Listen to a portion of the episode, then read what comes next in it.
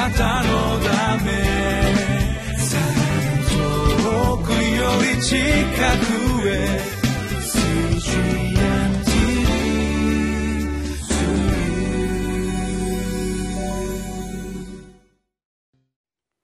皆さんこんにちは5月21日火曜日リビングライフの時間です。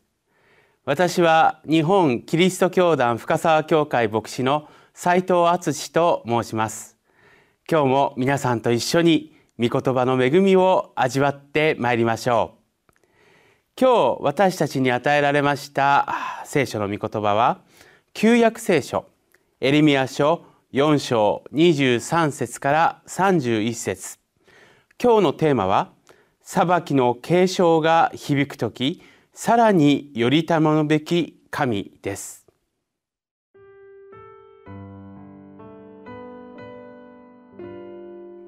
エレミア書4章23節から31節。私が地を見ると見よ暴漠として何もなく天を見るとその光はなかった。私が山々を見ると見よ揺れ動きすべての丘は震えていた。私が見ると見よ人は一人もいなく空の鳥も皆飛び去っていた私が見ると見よ果樹園は荒野となり、町々は主の見前で、その燃える怒りによって取り壊されていた。誠に主はこうおせられる。全地は荒れ果てる。しかし、私はことごとくは滅ぼさない。このために地は嘆き悲しみ、上の天も暗くなる。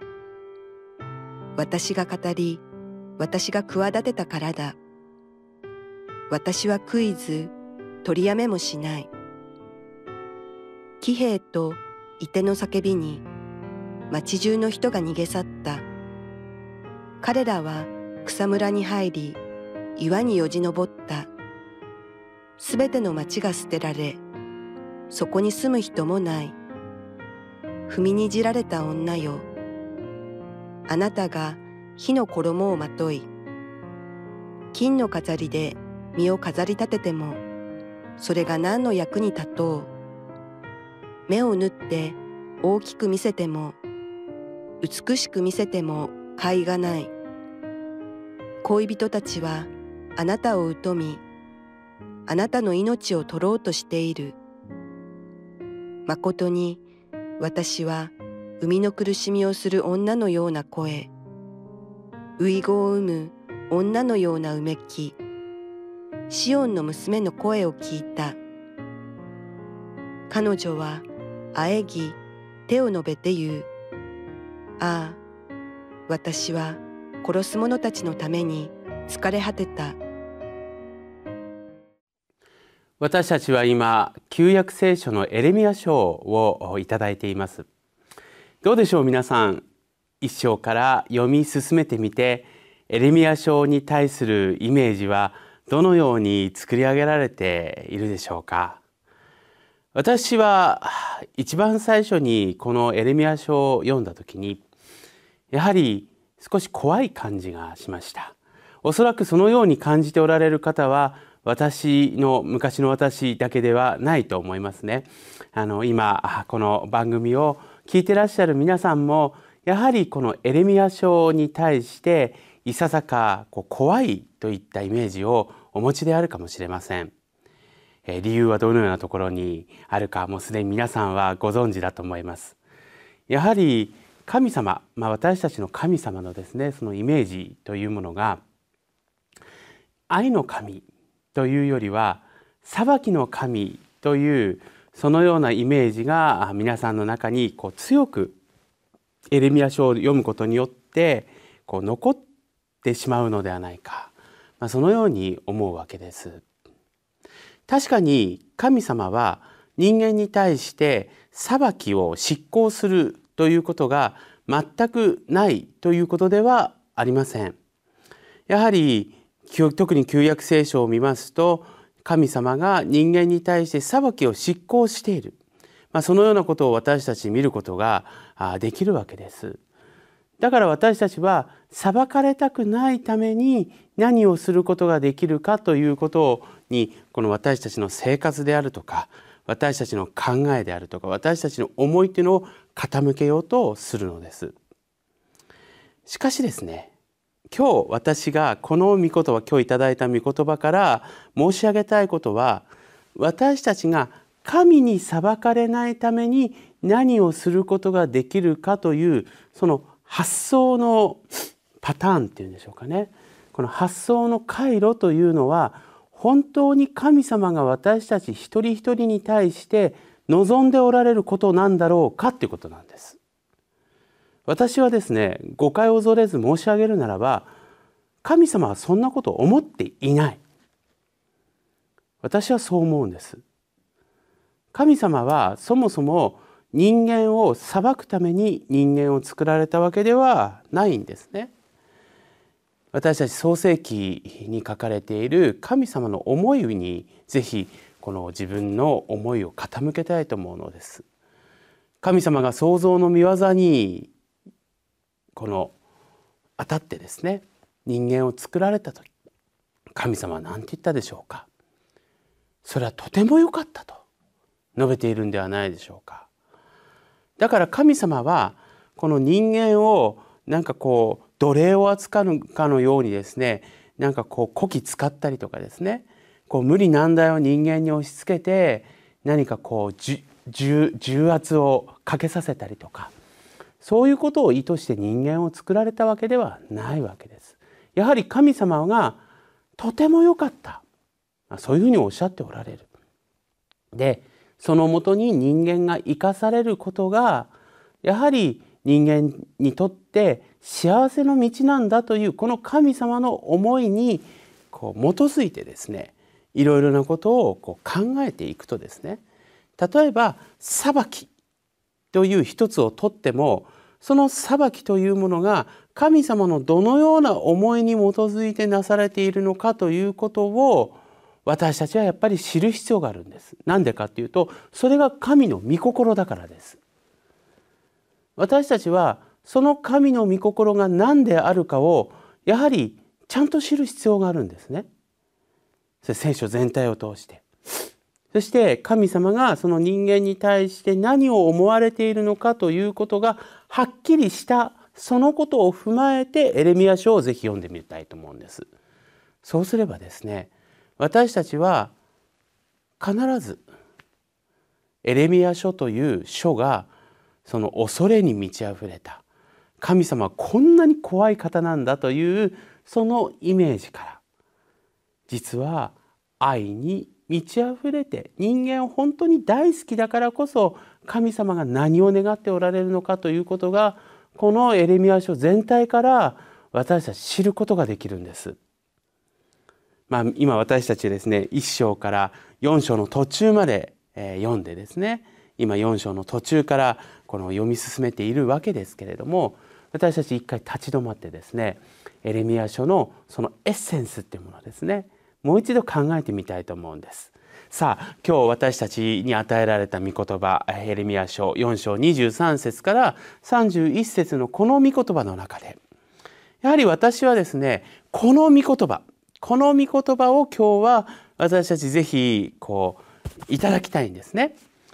それはどこかというと27節から28節における神の御言葉です。お読みいたします。誠に主はこう仰せられる。全地は荒れ果てる。しかし私はことごとくは滅ぼさない。このために地は嘆き悲しみ、上の天も暗くなる。私が語り、私が企てたからだ。私はクイズ取りやめもしない。神様が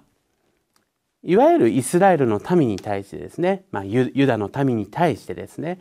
その神様を信じていないつまり神様の御心を行おうとしていない人々に対してやはりそれを気づかせるためにですね、えー、大きな裁きをこれからこう執行しようとしているわけです。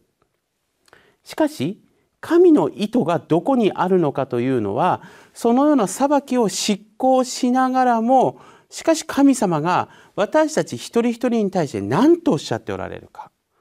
これ27節の終わりのこの一言がやっぱり大切なんです。しかし私はことごとくは滅ぼさないと述べているんですね。これが神様の人間に対する深い愛の表れであると私たち読むことができるんです。すべてまっさらにしてですね作り直してよりこのグレードアップしたものをですね神様が作るっていう道だってあると思うんですね。そうじゃないんです。神様が一度最高傑作品として作られたその人間が失敗だからなくするということではないんです。その人間が変えられていく。神様によって変えられていくことによってそこには神と人間の健全な関係性が生まれてその健全な関係性によって人間が歩んでいくことを神様はお望みなんです。ですからまあある意味で言うと逃れ道であるとかそこにこのいかに人間がこの逃げ道をですねこうに導かれて歩むことができるかそれがどんなに不従順な人間だったとしてもその人間が復活し回復していくそのような道が神によって与えられているこれほど大きな憐れみはないのではないでしょうか。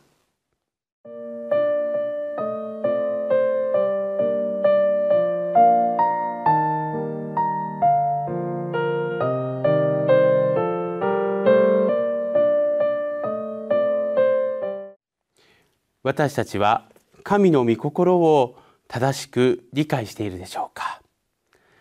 私たちはこのエレミア書をいただくときにですね神様からこの滅ぼされない裁かれないために何ができるかということを考えるのではなくてやはり神様がそもそも人間をどのように扱いそして愛しておられるかというところにですね私たち目を向けて読むならばやはり神様のその本当の御心その本当の意図がどこにあるのかということをですね私たち一人一人がやっぱり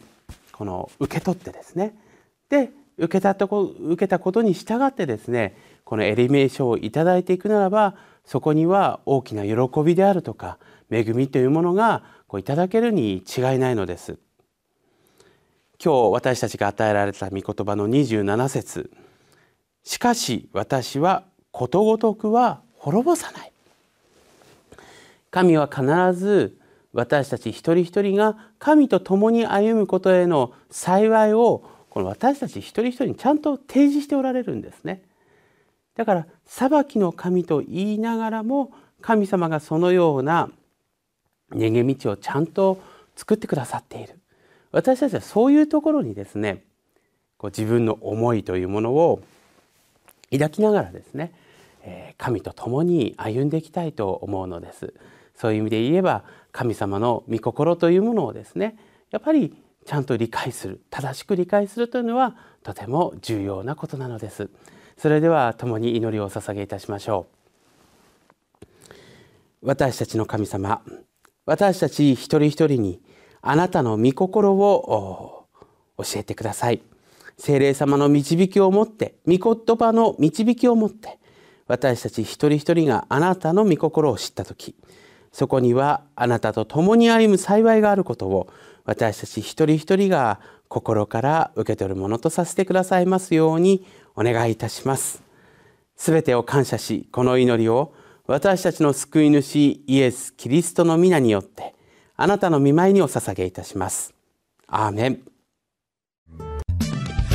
なたのため。